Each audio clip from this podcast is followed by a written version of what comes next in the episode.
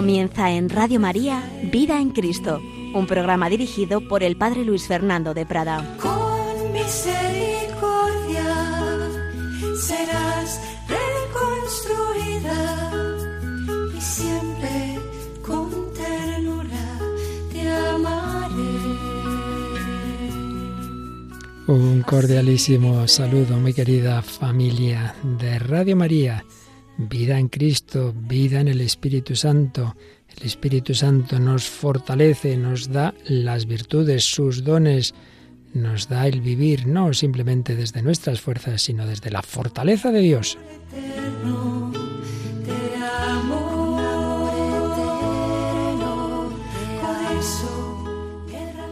Pues aquí estamos de nuevo, vida en Cristo, vida en el Señor, vida en su Espíritu, vida que tiene que plasmarse en todos los ámbitos, no solamente en la relación directa con Dios, las virtudes teologales a las que dedicamos bastantes programas, sino en todas las relaciones de la vida, con uno mismo, con los demás, con los bienes de este mundo, etcétera, etcétera. Y por eso, después de haber hablado de la fe, la esperanza y la caridad, estamos hablando de las virtudes morales, particularmente de las virtudes cardinales, cardinales. Hablamos ya de la prudencia y de la justicia. Pues vamos a comenzar hoy a hablar de la fortaleza.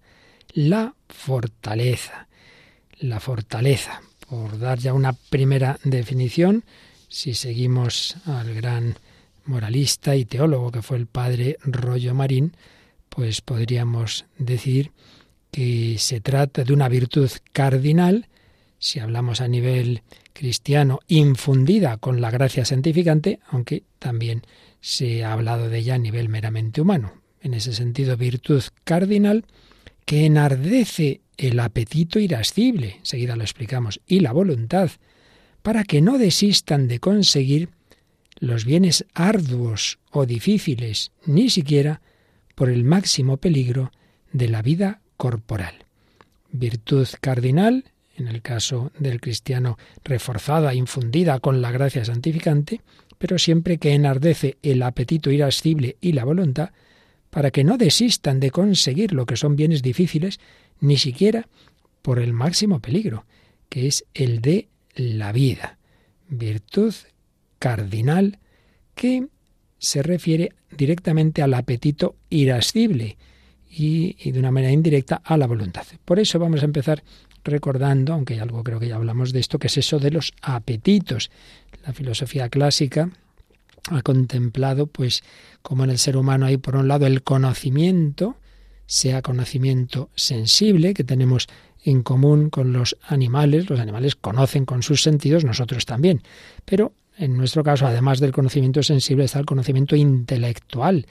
Podemos eh, obtener con unos conceptos abstractos, podemos pensar en cosas inmateriales, podemos sacar unas conclusiones universales, eh, podemos hacer arte, tener relación con un Dios invisible, etcétera, etcétera. Todo eso porque tenemos un alma espiritual y ahí está el conocimiento intelectual. Bien, conocimiento. Pero luego hay otra dimensión en el ser humano, junto al conocer, está el apetecer. Y ahí, pues el término clásico es hablar del apetito, los apetitos, que hoy podíamos eh, expresar más bien con la palabra inclinación, tendencia, amor.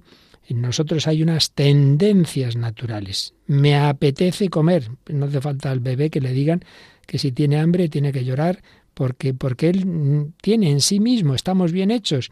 En nosotros hay unas tendencias, hay un apetito de comer, de beber, de dormir.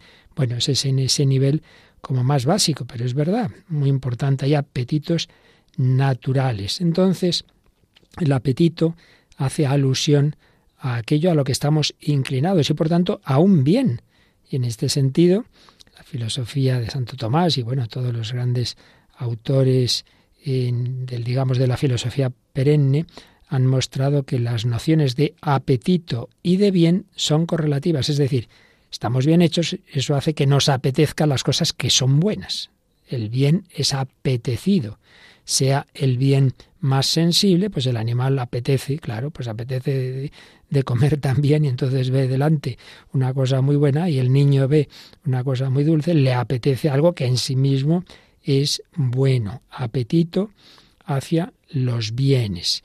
El bien es lo que todos apetecen y el apetito se dirige al bien, hay una correlación. Pues bien, eh, en los apetitos, en definitiva, hay uno, que es el que engloba a todos, que es esa tendencia hacia el bien, o podríamos llamarla el amor de un bien, el amor de un bien. Pero este amor, esa tendencia hacia el bien, eh, origina otros apetitos diferentes.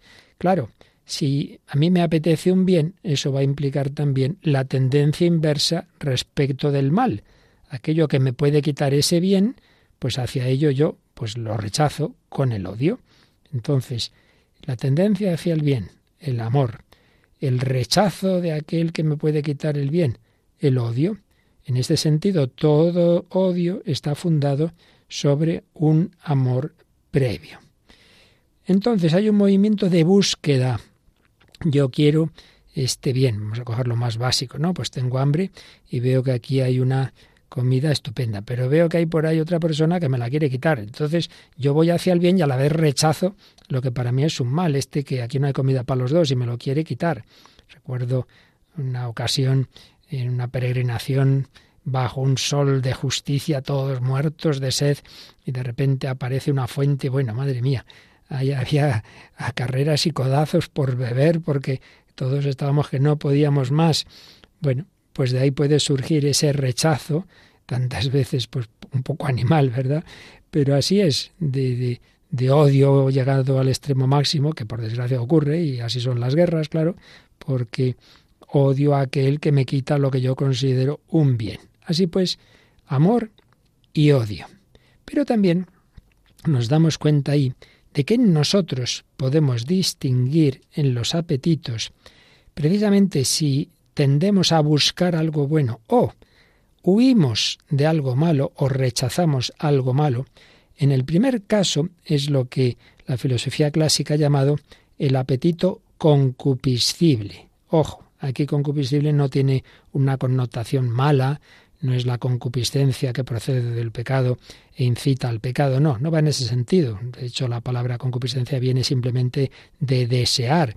Estamos bien hechos, es normal que a mí me apetezca lo que en sí mismo es bueno. No hay en esta palabra una apreciación moral, no es que uno pierde el control, no, no, simplemente se refiere a esa tendencia que se da en el ser vivo, en el ser que tiene unos sentidos y también en nuestro caso, que unidos a los sentidos tenemos la inteligencia, pues deseamos las cosas buenas. Entonces, ese deseo, a esa tendencia hacia el bien, lo llamamos, eh, digamos que eso radica en el apetito concupiscible. Pero en cambio, cuando el bien que hemos de alcanzar se presenta como difícil, como, como arduo, entonces hay que luchar ese amor se transforma en un instinto de lucha contra el obstáculo. O si hay amenazas, pues hay que, hay que resistir, hay que resistir. Bien, pues esa tendencia de, de resistencia, de lucha, de conquista, la llamamos apetito irascible. Tampoco ahí la ira tiene un sentido negativo. Cuando decimos apetito irascible no estamos diciendo uno que pierde el control y, hace o dice lo que no debería, sino que nos referimos simplemente a esa capacidad de lucha, de resistencia, si la, el apetito concupiscible es tender hacia algo gozoso, el apetito irascible es luchar por algo dificultoso, resistir, etc. Por tanto, em, son dos apetitos, concupiscible e irascible, que tenemos que tener en cuenta para entender las dos virtudes cardinales que nos quedan de ver. Habíamos visto la prudencia y la justicia, pero ahora vemos la fortaleza y después la templanza. Pues bien, la fortaleza se refiere al apetito irascible, ahí hay una lucha, tengo que luchar contra aquello que, que dificulta el que yo alcance un bien, y en cambio la templanza se refiere al apetito concupiscible, tengo que moderar mi tendencia hacia lo que en sí mismo es un bien. Sí, esto está muy rico, pues vale, me apetece, pero no puedo tomarme aquí siete pasteles seguidos porque acabo hecho polvo. Hay que moderar, moderar esa tendencia hacia ese bien, que lo es, pero lo es en su medida. Pues también tengo que mm, saber luchar por defender el bien, el auténtico bien, tengo que luchar para conquistar ese bien. Este equipo quiere conquistar algo bueno, quiere conquistar un título, bueno, pues no esperes ahí sentado a ver si hay suerte y el balón entra, hay que luchar. Y como los otros también luchan, pues ahí, claro, hay que, hay que poner todo de tu parte. Y ahí está el apetito irascible, irascible. Cuando usamos, señalaba Roger Bernot, filósofo francés, que, al que estamos siguiendo en esta parte, que resume muy bien a Santo Tomás de Aquino, cuando usamos la palabra corazón, pues muchas veces le damos este doble sentido. Esta persona tiene corazón, pues ahí nos referimos más bien a la parte positiva, es una persona eh, afectuosa, amante, pero también tiene corazón, pues ahí nos referimos al apetito irascible, es valiente, está lleno de, de coraje, de valor para afrontar los peligros. Señalemos también que lo irascible está ordenado a lo concupiscible, es decir, precisamente porque yo quiero este bien, es por lo que lucho, no se lucha porque sí, sino porque si no me quedo sin la comida o si no me quedo sin este título o lo que sea. Así pues, apetito, tendencia hacia un bien, pero con esta doble mm, dimensión, tendencia eh, gozosa hacia algo de lo que quiero disfrutar o tendencia de lucha y de resistencia para conseguir algo difícil o para evitar que me lo quiten. Por otro lado, supuestas estas, supuestos estos apetitos están también las pasiones. Las pasiones también creo que hablamos en algún momento. En, el sentido de lo que hoy más bien eh, solemos denominar em, estados afectivos, sentimientos, emociones, em, pasiones. Pues bien, toda pasión, toda pasión, todo sentimiento tiene estos tres elementos. Por un lado, que nos afecta incluso corporalmente. La emoción, pues afecta al corazón, afecta a tantas dimensiones de, nuestro cuerpo. Hay una modificación física. Segundo lugar, el conocimiento. El conocimiento, el ver esta, este objeto que, que me atrae, que me gusta, lo, voy conociendo y porque lo conozco, pues tiendo hacia ello. Y ya, en tercer lugar, el apetito en sí mismo, que se despierta porque lo he conocido y que lleva consigo modificaciones físicas. Pues un chico ve de repente una chica muy guapa, evidentemente eso le afecta, hay ahí un flechazo, decimos, eso incluso afecta a su cuerpo, se le acelera el corazón, y va conociendo a esa persona y cuanto más la conoce, pues más se siente atraído. Yo quisiera pues poder compartir mi vida con esta persona. Pues son también las pasiones en sí mismas, son neutras, eh, pero luego, claro, depende de cómo las orientemos o no. Y mm, se distinguen cuando son movimientos del apetito concupiscible o si son del apetito irascible. Eh, movimientos afectivos del apetito concupiscible. Pues ya dijimos, cuando es en relación con un bien considerado en sí mismo, existe el amor. Este chico ama a esta chica, la ve como un gran bien en sí mismo y le encantaría poder compartir la vida con ella. Si ese bien está ausente, si no lo posee, si no sabe si ella va a decir que sí o no, de momento el amor es simplemente un deseo, me gustaría esto. Si ya está presente, ya se ha casado, hay un goce, hay una delectación. Así pues, deseo y delectación como matices del amor. Pero en relación con un mal está, decíamos, el odio. Hay una persona que me quiere quitar a esta chica. Si el mal está ausente, lo contrario del deseo es la aversión, la aversión. Que no aparezca este por aquí eh, quiero evitarlo, aversión. Pero si ya está presente y me ha robado a esta chica, lo contrario del goce es el dolor o la tristeza. Estoy muy triste porque resulta que al final pues no puedo yo casarme con esta chica, aparecido por aquí este que se ha ido, se ha ido con él. Bien, esos los movimientos del apetito concupiscible. Y luego, los movimientos del apetito irascible. Recordemos que es esa lucha ese esfuerzo ante un bien difícil de obtener. Pues bien, si el bien aparece como posible de alcanzar, está la esperanza. Hombre, es difícil ganar este partido, pero podemos, venga, podemos con ello. Espero que sí. Si aparece como imposible la desesperación. Mira, ya sabemos que esta oposición que llevas aquí tiempo estudiando, no, no te preocupes que ya me he enterado que está ya concedida. Te desesperas. Por otro lado, si el mal, ante un mal difícil, ante un mal difícil, si el mal puede, eh, el mal puede estar presente o ausente. Si está ausente, puede aparecer como posible o como imposible de vencer. Entonces, un mal, un mal posible de vencer. Pues ahí está la cólera. Voy a luchar, voy a, intentarlo por todos los medios. Eh, luchamos contra el mal presente, el mal presente, pero que es posible de vencer. Y eh, si estamos hablando de un mal ausente, entonces está la audacia, audacia.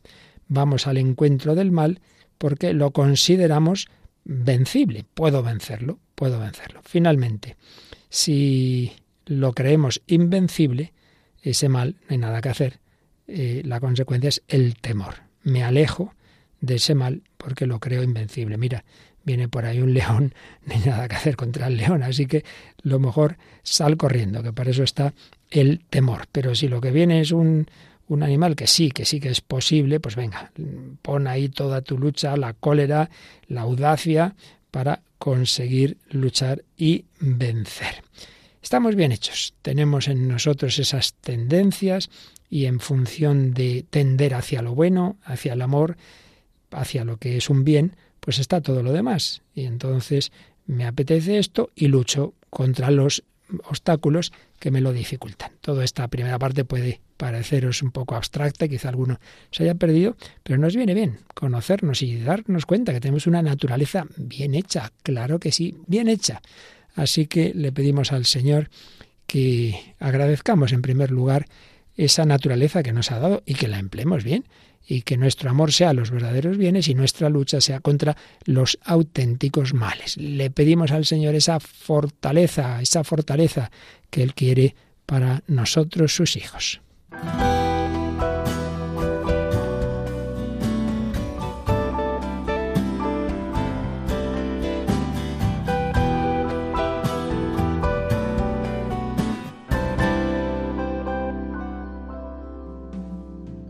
Sé fuerte, sé valiente, no tengas temor, no te asustes por tus enemigos, porque Yahweh, tu Dios va contigo. Él no te fallará, ni te abandonará, irá delante estará contigo.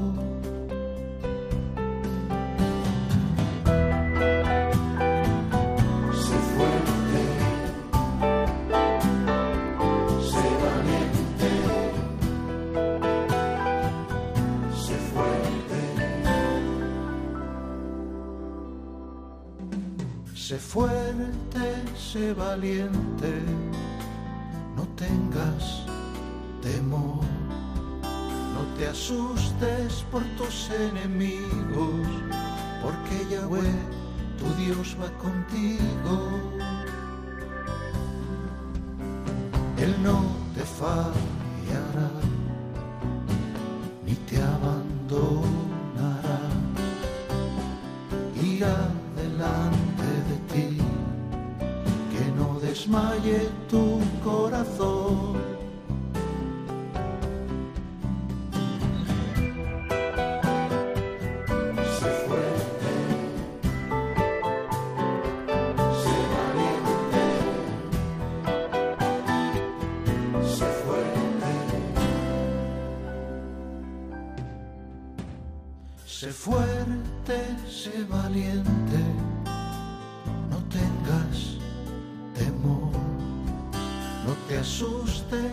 Tus enemigos, porque Yahweh tu Dios va contigo. Sé fuerte, sé valiente,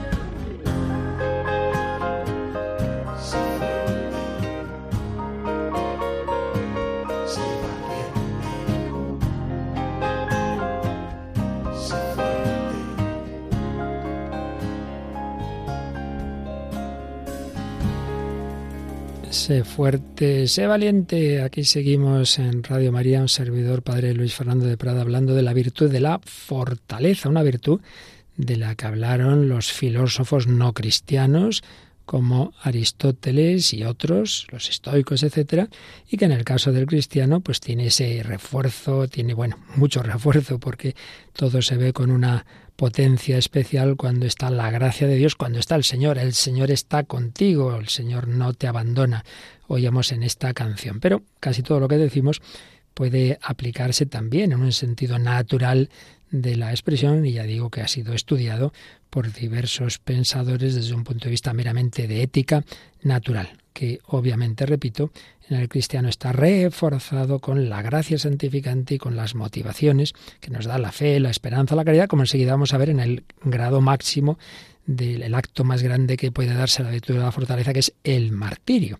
Pero vamos a recordar otra vez esa definición del padre Rollo Marín sobre esta virtud, una virtud cardinal, en el caso del cristiano está infundida con la gracia santificante, que enardece el apetito irascible. Ahora ya podemos entender esto del apetito irascible, esa tendencia sensible que hay en nosotros a luchar contra lo que sea, lo que dificulte que podamos obtener un bien, un bien al que me atrae. El apetito concupiscible tiende hacia un bien, pero hay peligros que lo impiden, que lo dificultan, hay que luchar por conseguirlo, hay que resistir. Ahí está el apetito irascible y la voluntad. ¿Qué es la voluntad?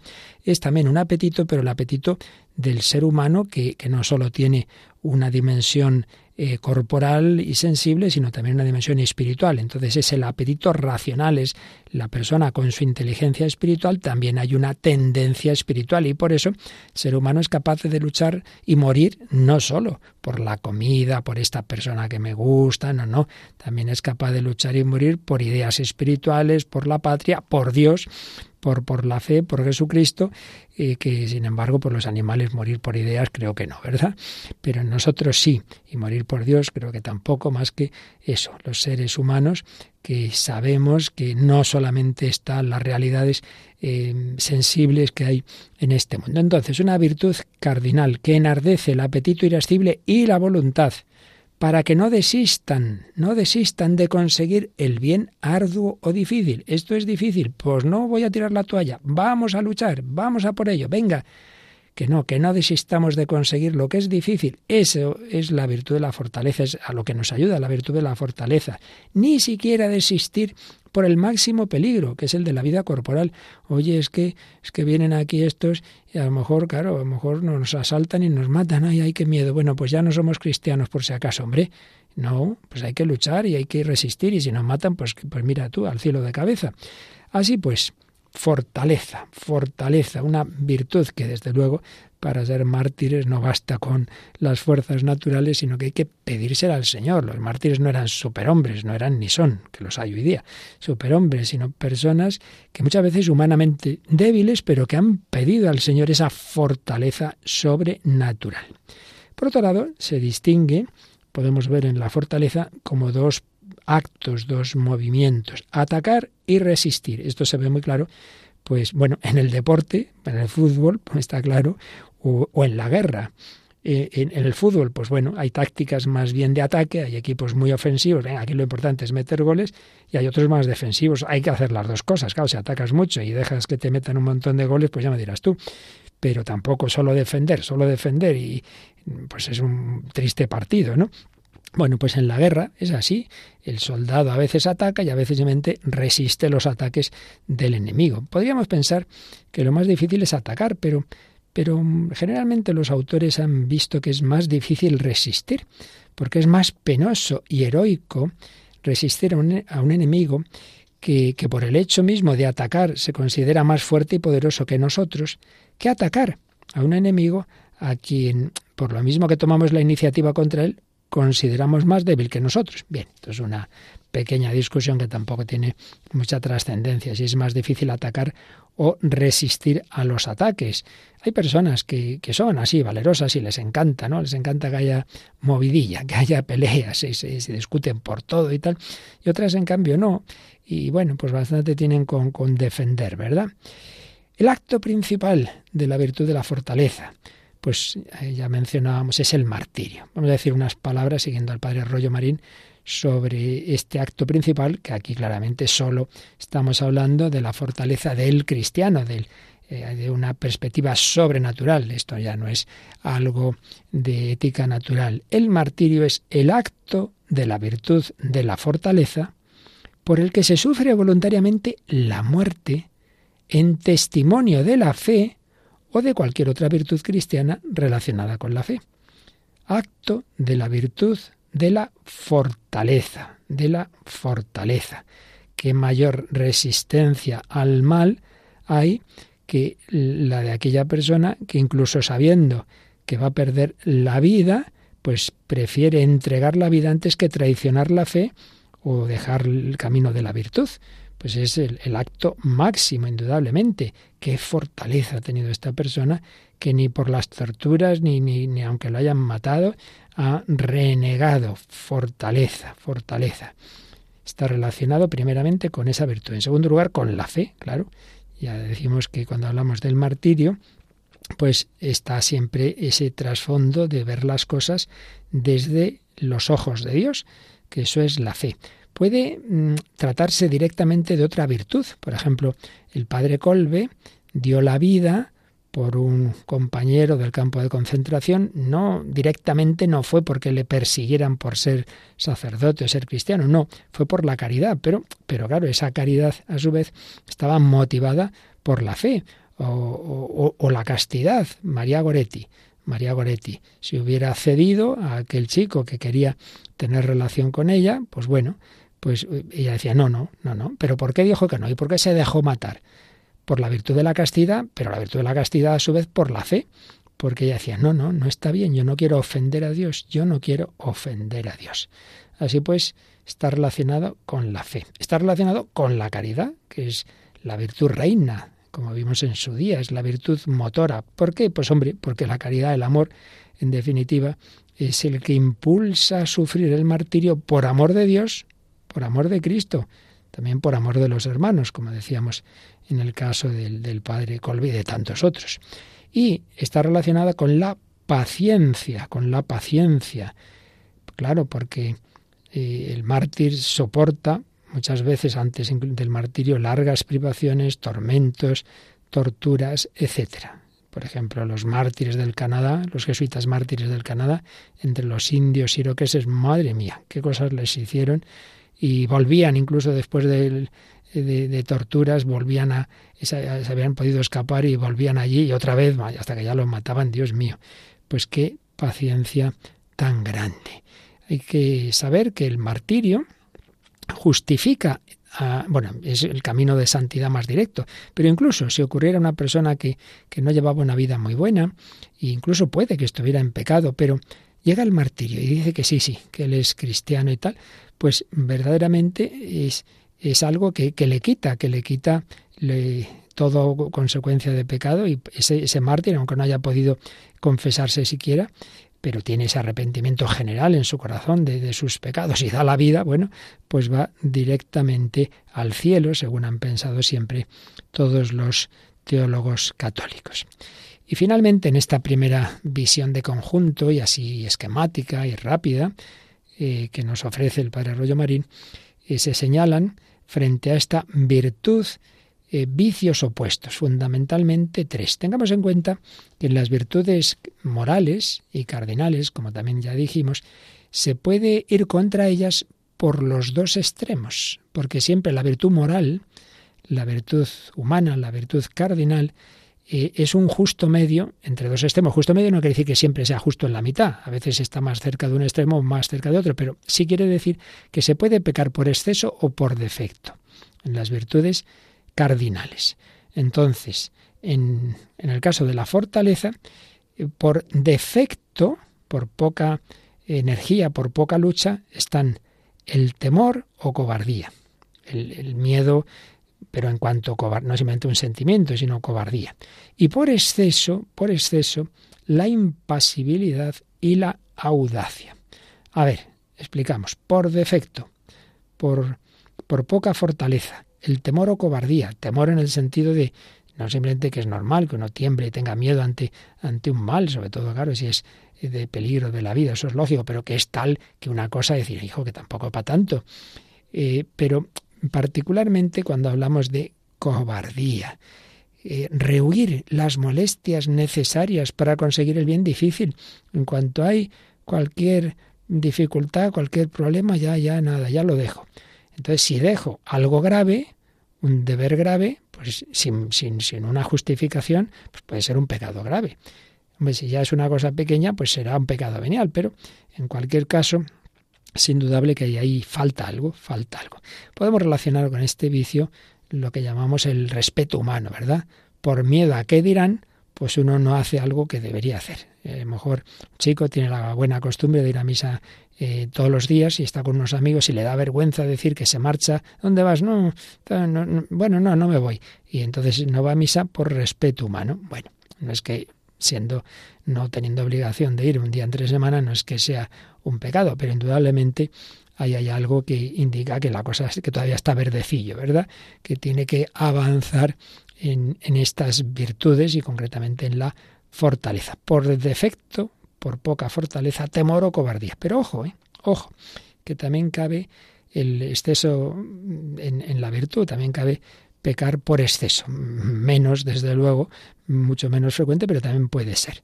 Y ahí es donde entran estos vicios. Por un lado, la impasibilidad o indiferencia, o uno le da todo igual, no teme los peligros.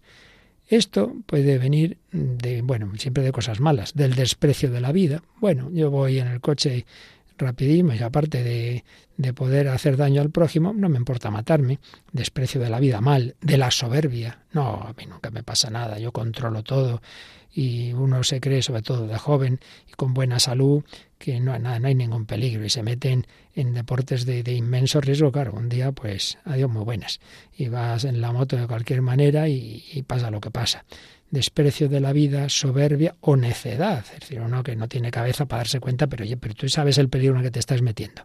Impasibilidad o indiferencia, personas que nada, les da igual y, no es eso. la virtud no es no sentir. Jesús tuvo miedo en Gesemaní.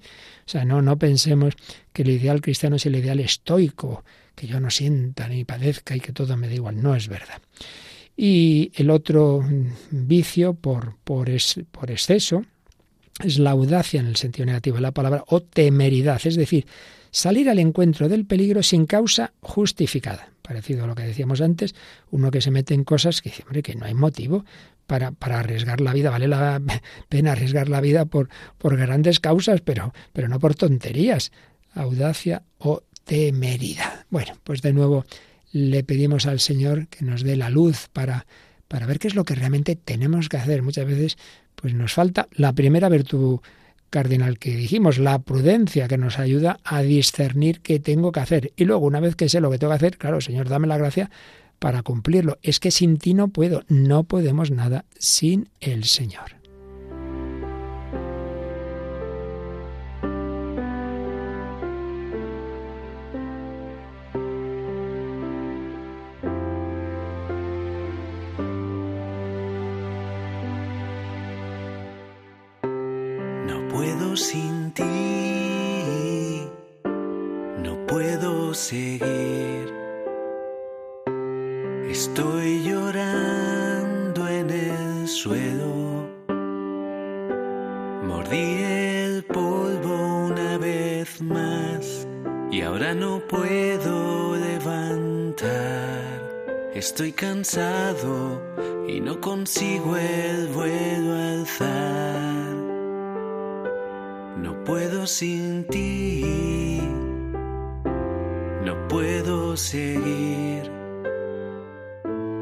Estoy rendido y no encuentro consuelo.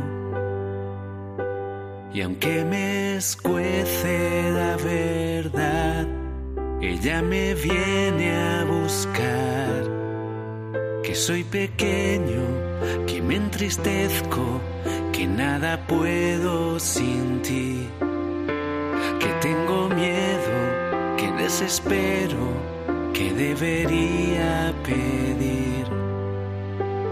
Ayúdame, ayúdame, buen Jesús, ten piedad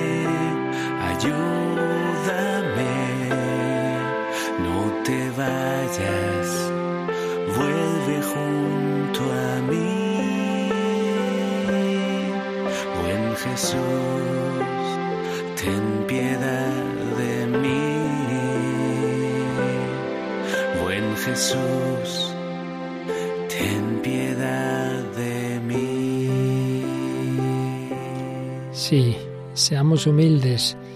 Muchas veces tenemos que reconocerlo. Soy débil, soy cobarde. Yo no tengo esta virtud, pero ahí tenemos ese gran remedio de la oración. Yo no puedo, pero tú sí puedes en mí. Todo lo puedo en aquel que me conforta. Decía San Pablo, no es que él humanamente estuviera deseando que le pegaran y lo mataran, no, pero tenía tal amor a Cristo, al crucificado, y pedía esa fuerza del Espíritu Santo que, bueno, pues el Señor le dio esa fortaleza. Por tanto, no nos desanimemos cuando vemos que, madre mía, cuando oigo cosas que, que han hecho los mártires y lo que han sufrido, ay, ay, ay, como a mí me hicieran eso, salía corriendo. Bueno, bueno, si tú lo pides cada día y en ese momento tendrás esa gracia de Dios que, que, que necesitas, que necesitas tú como necesitamos todos. Por tanto, no lo olvidemos, estamos en una perspectiva cristiana y ahí no solo es el esfuerzo de uno, sino la gracia de Dios y la oración para pedirle a Jesús, ten piedad de mí. Por terminar esta primera exposición así básica, sistemática y esquemática del Padre Rollo Marín, pues señalaba que luego hay virtudes que aunque directamente, directamente no sean eh, lo mismo que la fortaleza, pero están relacionadas con ella.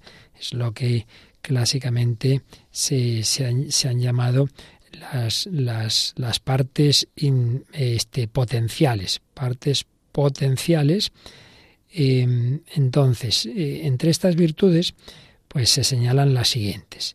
Distribuidas en torno a los dos actos fundamentales, que decíamos que era por un lado el acometer y luego el resistir. Pues bien, para acometer, para atacar, pero en el sentido en general de acometer eh, cosas grandes, pues ahí tenemos las virtudes de la magnanimidad y la magnificencia. Muy parecido, pero magnanimidad, magno ánimo, ánimo grande, pues para emprender grandes obras, madre mía, la Madre Teresa en la que se metió, pues esa fundación ahí en la India, ella sola al principio, y nadie entendía, había dejado su orden, ahí se va con los más pobres de los pobres, tenía un corazón grande, magnanimidad, San Juan Pablo II, bueno, a, dónde no se metía, y no, no tenía miedo de nada, magnanimidad y magnificencia cuando eso se aplica más bien a cosas materiales. Es decir, una persona que no repara, por ejemplo, en, los gastos para hacer una, una, una, iglesia, decir, madre, a ver, no sé cuándo la acabaremos de pagar, pero,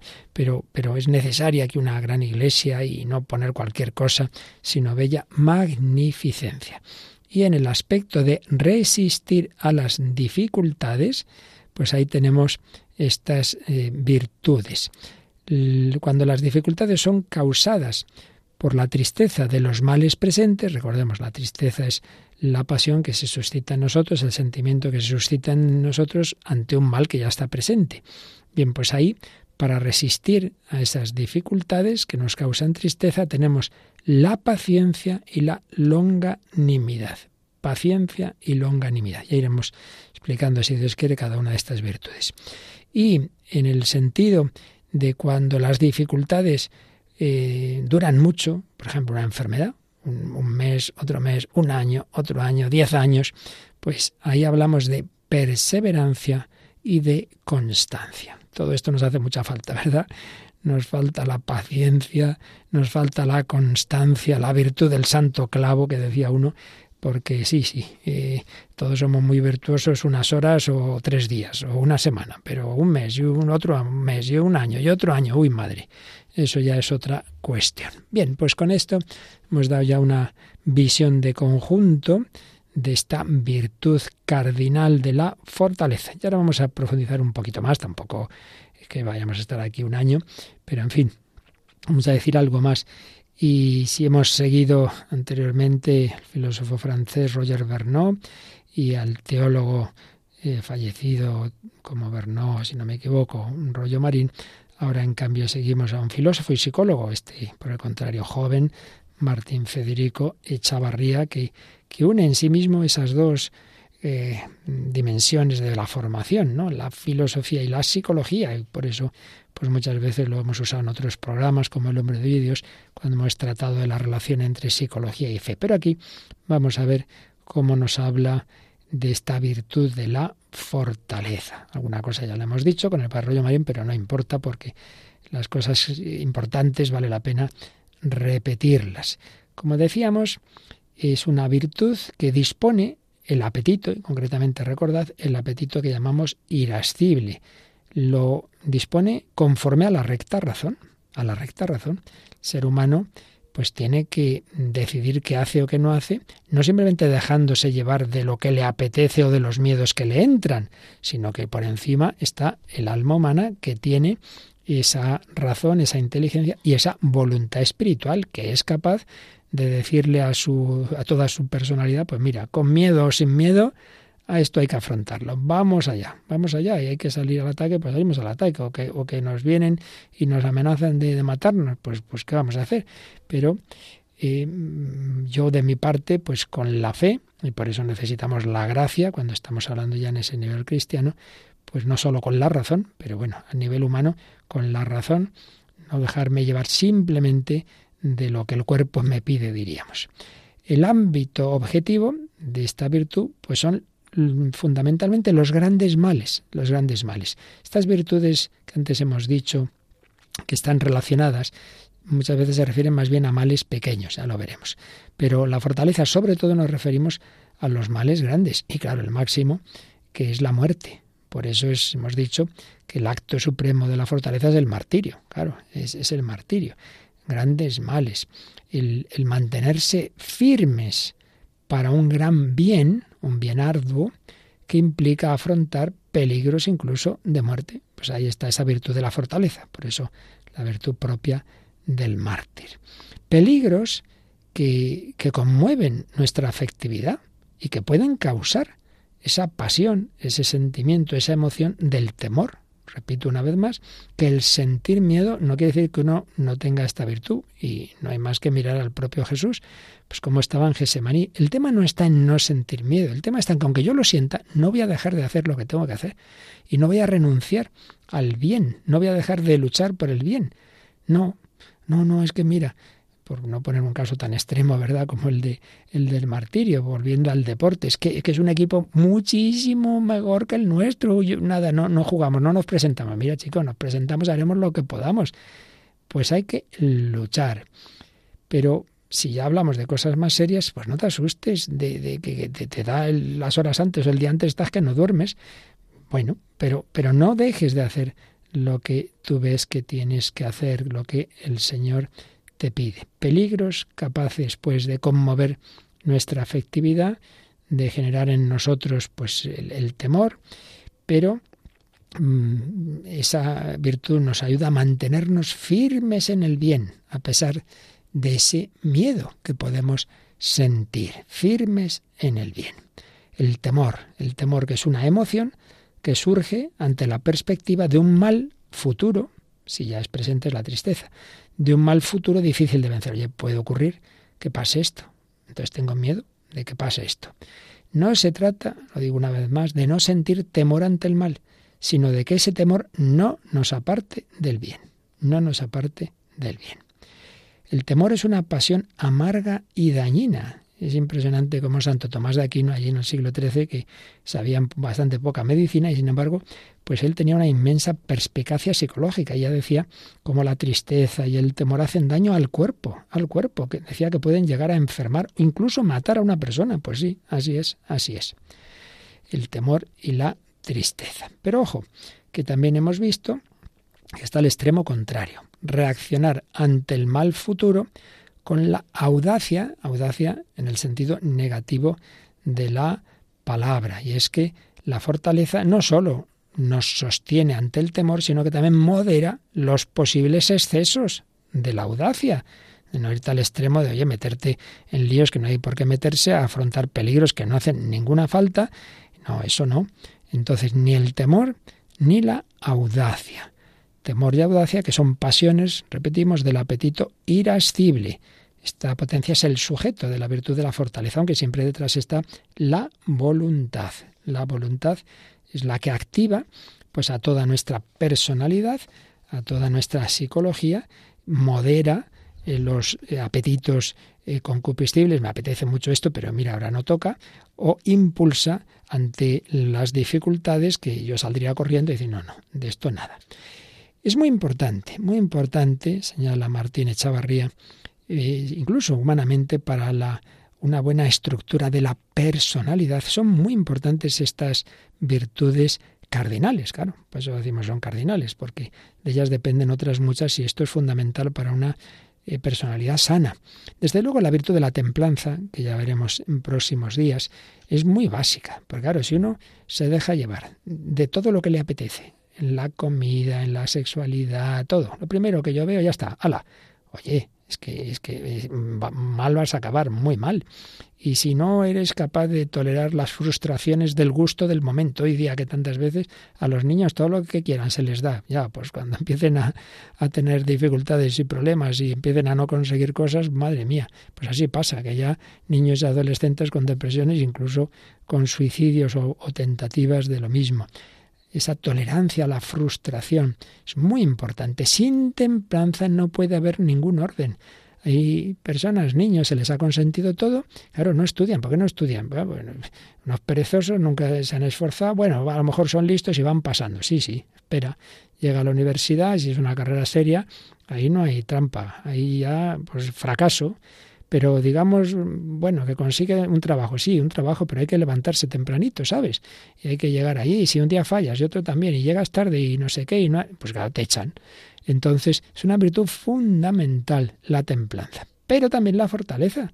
También la fortaleza es más, el mínimo es la templanza, pero la fortaleza también es necesaria porque problemas siempre hay. Entonces, si uno no tiene capacidad de resistencia ante los males, es más difícil resistir a males duros que simplemente moderarse en lo que me apetece comer, beber o los impulsos venéreos. Pues todo es necesario, la templanza y la fortaleza. Más difícil la fortaleza porque es sostenerse en, un bien que muchas veces el sentido no percibe. Pero cuando estamos hablando del martirio, yo no veo el cielo, yo no veo a Dios y sin embargo por él doy la vida. Lo que sí veo es el cuchillo de este, o la tortura que me va a hacer, o la pistola, etcétera. Fortaleza. Fortaleza, fundamentalmente nos referimos a grandes males, grandes males que pueden despertar en nosotros temores muy profundos. Y es que queremos conseguir o conservar grandes bienes que normalmente no se refieren solo a la persona, sino a su familia, a su patria, a la iglesia, a, la fe. Por eso la fortaleza se manifiesta especialmente en la guerra, que no es por mí, que es por, por mi nación, por mi sociedad, etcétera, y en el martirio, en el martirio. Quien no tiene una personalidad al menos dispuesta, al menos que quiera, quiera ir trabajando la fortaleza, pues hombre, es una personalidad incompleta, que hoy día yo diría que es bastante habitual porque vivimos en un horizonte de vida burguesa, tranquilita, relativista, en la que uno no, no lucha por nada, como todo es relativo, pues no vamos a dar la vida por cosas que vaya usted a saber, por opiniones, no, claro, por opiniones no, los mártires dando la vida por certezas, no por opiniones, y se ha luchado por cosas grandes, hoy día si nada se considera grande, fundamental y definitivo, pues ya me dirá usted.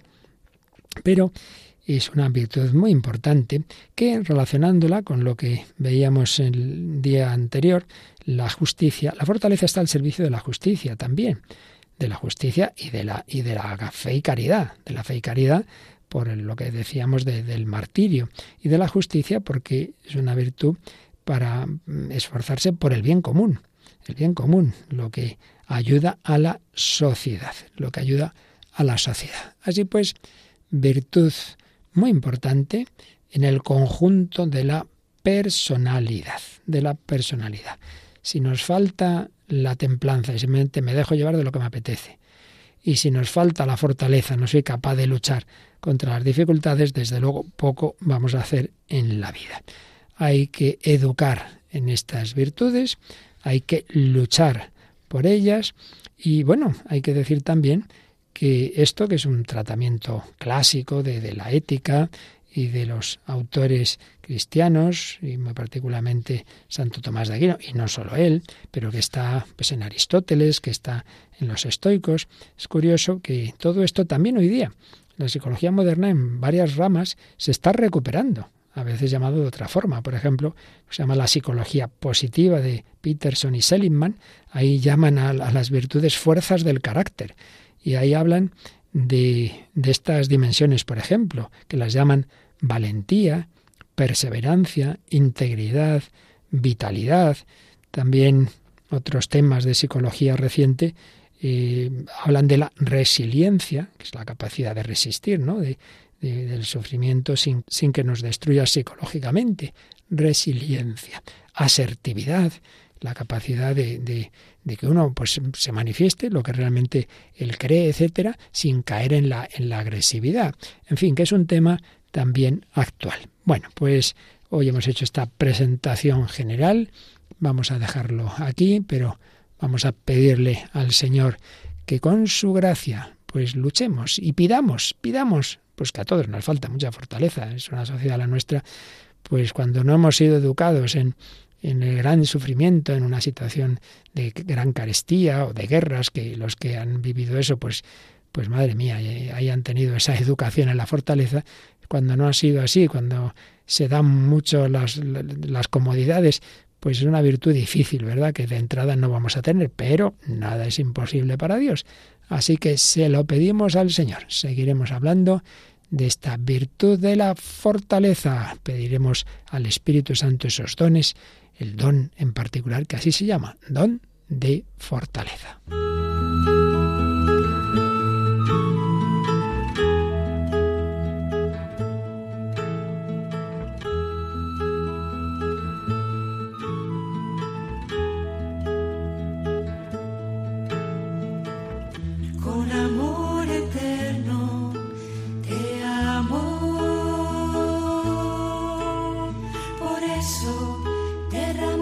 Han escuchado Vida en Cristo, un programa dirigido por el Padre Luis Fernando de Prada. Con misericordia serás reconstruida y siempre con ternura te amaré. Así dice el Señor.